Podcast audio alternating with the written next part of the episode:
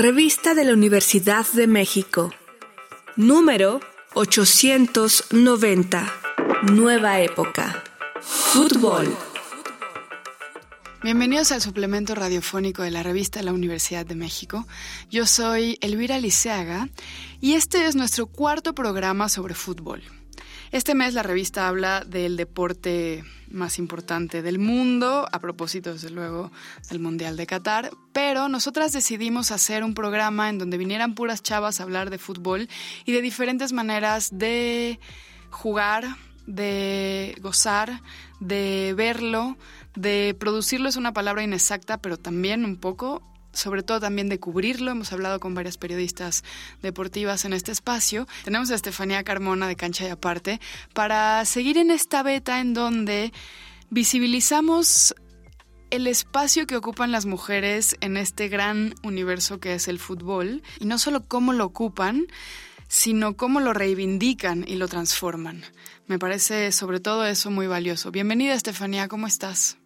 Muy bien, muchas gracias. Muy contenta de estar en un espacio. Nos da minutos, nos da tiempo para hablar de, esto a lo que nos dedicamos y nos apasiona muchísimo, que es el deporte femenil. Bueno, cuéntanos un poquito de ti. Tú eres comunicóloga. ¿Cómo llegaste a Cancha y Aparte y qué es Cancha y Aparte?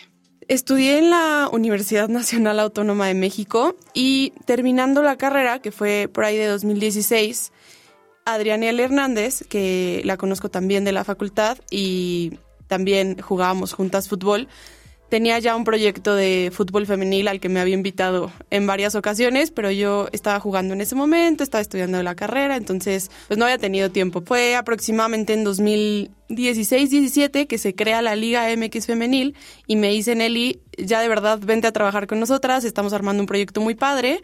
Ella estaba con otra chica que se llama Gris Campos y dije, bueno, es el momento, va a empezar algo pues increíble porque nunca nos hubiéramos imaginado una liga femenina en México, no lo veíamos muy cercano y es como llego a compartir con ella el proyecto de ellas en el deporte y de ahí pues avanzamos juntas muchos años y finalmente decidimos crear esto que es Cancha y Aparte que apenas hace unas semanas cumplimos nuestro primer aniversario. Cuéntanos un poquito qué es Cancha y Aparte y cómo se nutre de todas estas chambas que hiciste antes. Es un proyecto que surge de la necesidad de dar espacio real a las deportistas.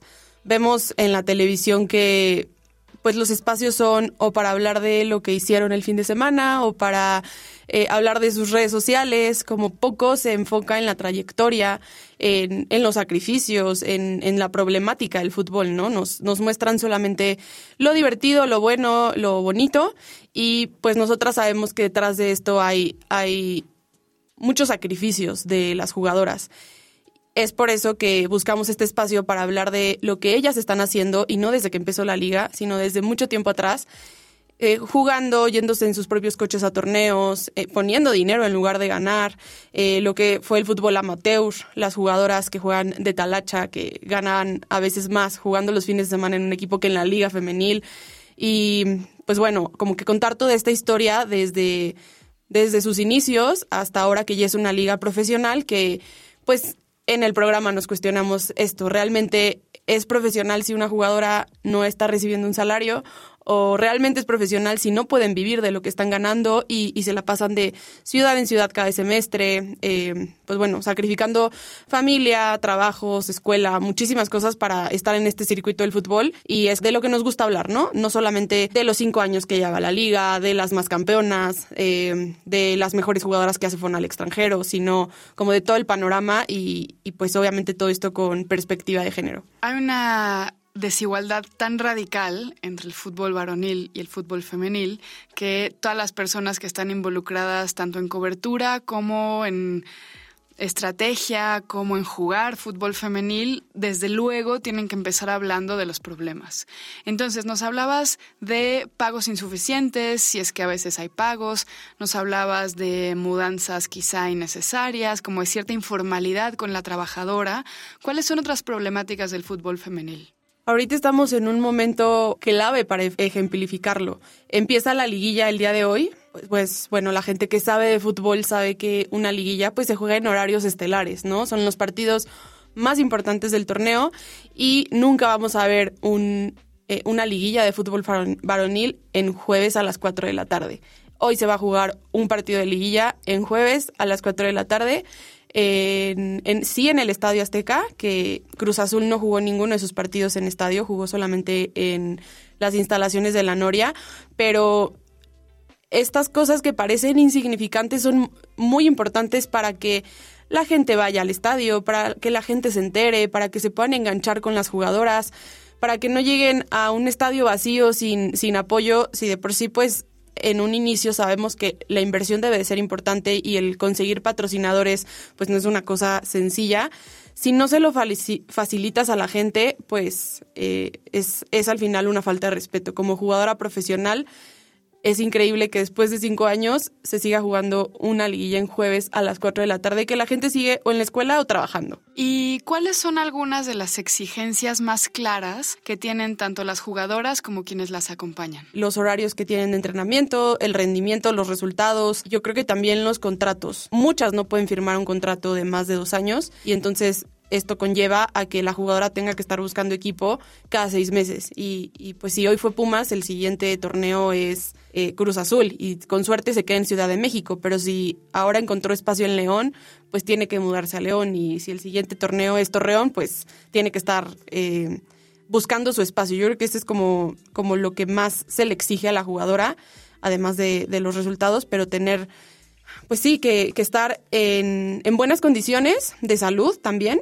y que muchas veces los clubes no tienen eh, psicólogas, eh, nutriólogas eh, y, pues todo lo que hace como la, salud integral. Y bueno, no se los ofrecen, pero sí les exigen que den resultados y que, que den marcas.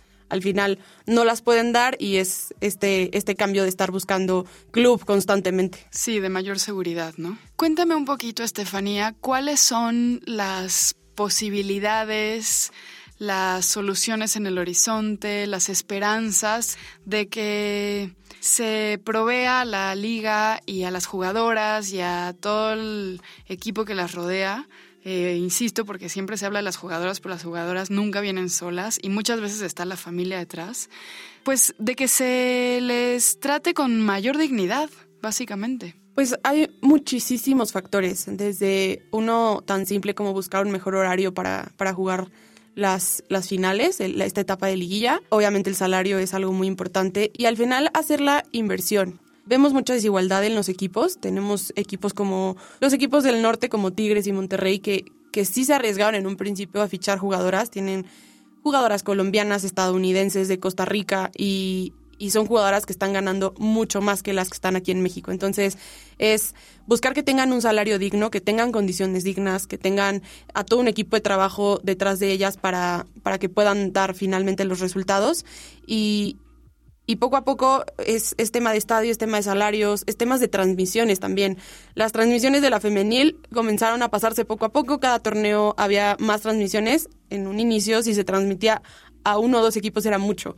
Ahorita se estaban transmitiendo ya la mayoría de los equipos, pero ya los están pasando en televisión de paga. Entonces le vuelves a quitar al usuario algo que necesitas ponerle a que lo vea y no porque queramos que todo el mundo vea fútbol femenil, sino es la, es la forma en la que tú le presentes a la gente un producto que es interesante, porque muchas personas siguen diciendo que no llama la atención, que no es interesante, y que lo tenga de la forma más sencilla, no que tenga que estar pues también gastando el usuario para poder tener este servicio que, al final es el fútbol femenil. Entonces es una gama de, de, muchos temas. Uno muy importante también son los entrenadores y las entrenadoras tener a, gente realmente capacitada y con estudios de género para poder entrenar a jugadoras nos gustaría pensar que somos iguales hombres y mujeres, pero hay muchas diferencias físicas, hay muchas diferencias en, en, entrenamiento, en periodos menstruales, en muchísimas cosas que nos hacen necesitar entrenadores que estén preparados para dirigir mujeres.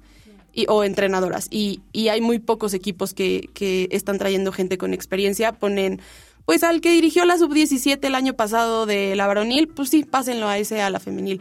Bueno, el, el hijo del entrenador de selección mayor, pues póngalo, entonces él debe de saber y, no es gente realmente preparada. Oye, y antes de que se nos acabe el tiempo, me gustaría hablar un poquito más de cancha y aparte. ¿Cómo están ustedes organizadas y cuéntanos qué es lo que nosotros como espectadores o lectores eh, recibimos? Porque están en internet, están en, tienen una app, ¿no? Pues nosotras tenemos un programa semanal eh, que es los miércoles, lo transmitimos vía YouTube y procuramos tener jugadoras o, alguna mujer que, esté dedicada al fútbol femenil como invitadas. Entonces hacemos entrevistas, hacemos notas o crónicas de los partidos eh, y en nuestras redes sociales pues vamos contando el día a día de, de lo que está pasando en el fútbol femenil. No solamente nos gusta hablar, como te decía desde el principio, de resultados, sino de todo el contexto que, que envuelve a la jugadora, lo que le permite avanzar, lo que no le permite avanzar y pues lamentablemente todas las situaciones de, de acoso y de violencia que, que han sucedido, eh, que se han destapado en los últimos años, no solo del fútbol en México, sino internacional. Entonces analizar como de esas situaciones para, pues tal vez obviamente visibilizarlas, que, que, la gente las conozca y que sepa el riesgo que, que, hay en una deportista y pues de alguna forma pues hacer cierta presión para, para que se sepa que se está comunicando y, evitar pues que se replique en, en, obviamente en los equipos de México y pues en, en todo el mundo. ¿Y cómo ha sido la respuesta a este programa y a esta cobertura? Porque lo que hemos visto a lo largo de estos cuatro programas sobre fútbol y mujeres es que hay una marea de audiencia del fútbol femenil que no necesariamente es la del varonil, puede o no ser la misma, y que está súper politizada. Y eso me ha encantado, la verdad, porque yo aquí entre nos, ya se los dije y se los voy a decir otra vez, no me interesa nada el fútbol, pero me interesa mucho el fenómeno. Y a partir de estos programas me ha interesado muchísimo ver cómo hablar de fútbol es hablar de muchas otras luchas. Entonces cuéntame un poquito qué les comentan de este programa, ¿no? ¿Qué pasa cuando la gente se entera o hace conciencia de tantos abusos, de tantas desigualdades, tantas injusticias, tantas brechas? Lo primero que vemos a la gente molesta por las personas que están en las transmisiones, en las televisoras grandes. Porque no se saben los nombres de las jugadoras, porque las confunden, eh, porque se ponen a platicar de lo que van a hacer el fin de semana en lugar de hablar del partido, porque hacen muy banal el fútbol femenil. Y eso es como la primera respuesta que vemos en la gente. La segunda, que, me parece muy importante y también un fenómeno increíble, es el cómo te sientes segura viendo fútbol femenil en un estadio y cómo, o sea, es de miedo ir a ver un partido de fútbol varonil. Yo hace muchos años que ya no lo hago.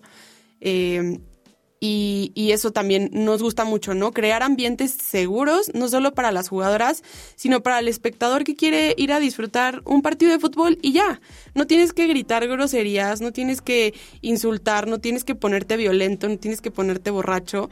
Y, y este fenómeno no, nos, de, de afición eh, creo que es, es muy importante. A la gente le gusta tener, tener este contexto de, de, lo que sucede y no solamente de los resultados, como que indagar un poco más, oye, ¿por qué tal jugadora vimos que se peleó con el entrenador? Pero, pero ya, ya buscar más que, que la noticia, sino el contexto de, de, de, qué está sucediendo. Este entrenador que no fue el que se trajeron de Estados Unidos vetado por, por acoso sexual y, y, ya, o sea, como que la gente se acerca a preguntarnos de, de, de, estos temas, de la gente que llega, de la gente que se va y, y, ver que puede ser y que está siendo un fenómeno de lucha, al final creo que es, es un fenómeno social muy, muy importante de lucha y de desigualdad de años que, que se ve solamente en el deporte, pero es pues una lucha de, de mujeres en cualquier ámbito. Las redes sociales de Cancha y Aparte, por favor.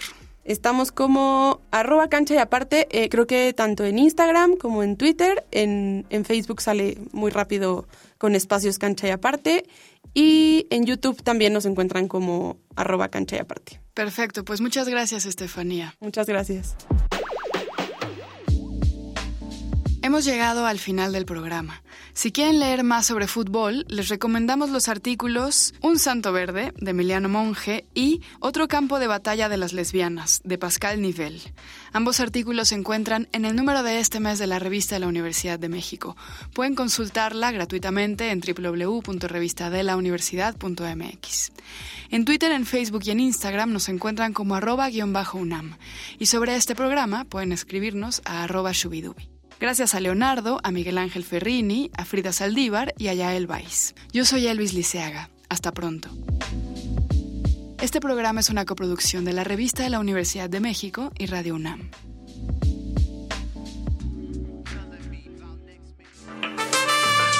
Consulta esta entrevista y las anteriores en radiopodcast.unam.mx.